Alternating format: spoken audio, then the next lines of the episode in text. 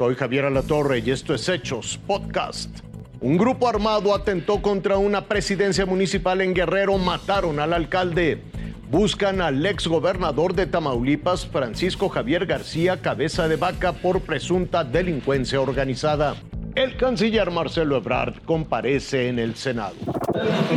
Dicen que el primer ataque fue al Palacio Municipal de San Miguel Totolapan. Los orificios indican la cantidad de balas que dañaron la fachada.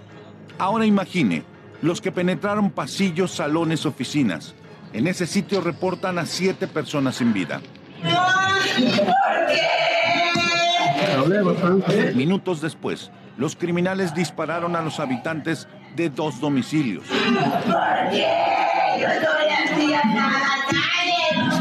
Todo indica que el objetivo de la violenta irrupción era el alcalde, Conrado Mendoza.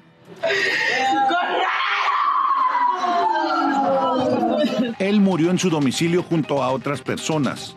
El tercer ataque fue a la casa del padre del alcalde, Juan Mendoza, que hace algunos años también fue presidente municipal de Totolapan. Fue imposible que un convoy de la policía estatal auxiliara o enfrentara a los criminales. De manera sospechosa, a esa hora, supuestos transportistas bloquearon el camino hacia el municipio ubicado en la región de Tierra Caliente. Antes de las 8 de la noche, la Fiscalía Estatal aún no tenía una cifra exacta de víctimas. No tenemos una cifra o dato exacto, ya que estamos trabajando con los servicios de la Policía Ministerial, de periciales. Más tarde, y a través de un boletín, la Fiscalía Guerrerense informó que en el ayuntamiento y los dos domicilios hallaron a 18 víctimas y que estas 10 ya fueron identificadas por familiares. Entre ellas se encuentra el alcalde Conrado Mendoza Almeida, su padre Juan Mendoza Costa, Gustavo Salazar, cuñado de Mendoza Almeida y con ciudadanía estadounidense, Freddy Martínez, director de Seguridad Pública Municipal, así como otros funcionarios. Con información de Juan José Romero, Fuerza Informativa Azteca. Se emitió una alerta migratoria en contra del exgobernador de Tamaulipas, Francisco Javier García Cabeza de Vaca. A través de un comunicado, la Secretaría de Gobernación informó que se hizo con base en una solicitud hecha por la Fiscalía General de la República al Instituto Nacional de Migración. También señala que dichas medidas están relacionadas con una orden de aprehensión en su contra por su probable intervención en hechos de delincuencia organizada. La alerta tiene como propósito verificar, registrar e informar a las autoridades respectivas sobre los movimientos de ingreso-salida del exmandatario estatal a través de los puntos de tránsito internacional es una arremetida más de la Fiscalía General de la República para llevarlo ante la justicia.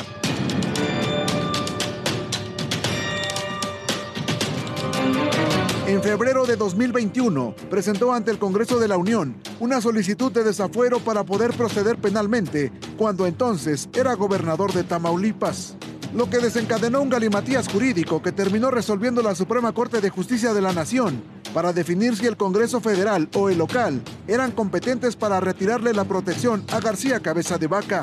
Como resultado de ello, se invalidó la orden de captura en su contra mientras gozara de fuero. Una vez concluida su administración, la FGR presume no tener impedimento alguno para detenerlo y por ello reactivó la búsqueda para capturarlo. Pesan en su contra señalamientos por delincuencia organizada y lavado de dinero.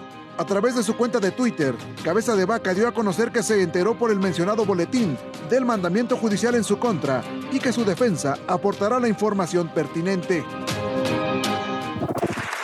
Entre sonrisas, abrazos y muestras de afecto, fue recibido en el Senado el canciller Marcelo Ebrard. La comitiva especial de recepción estaba encabezado por el senador Ricardo Monreal acompañado de legisladores de todas las bancadas, ingresó al salón de sesiones donde recibió ovaciones y hasta selfies le solicitaban.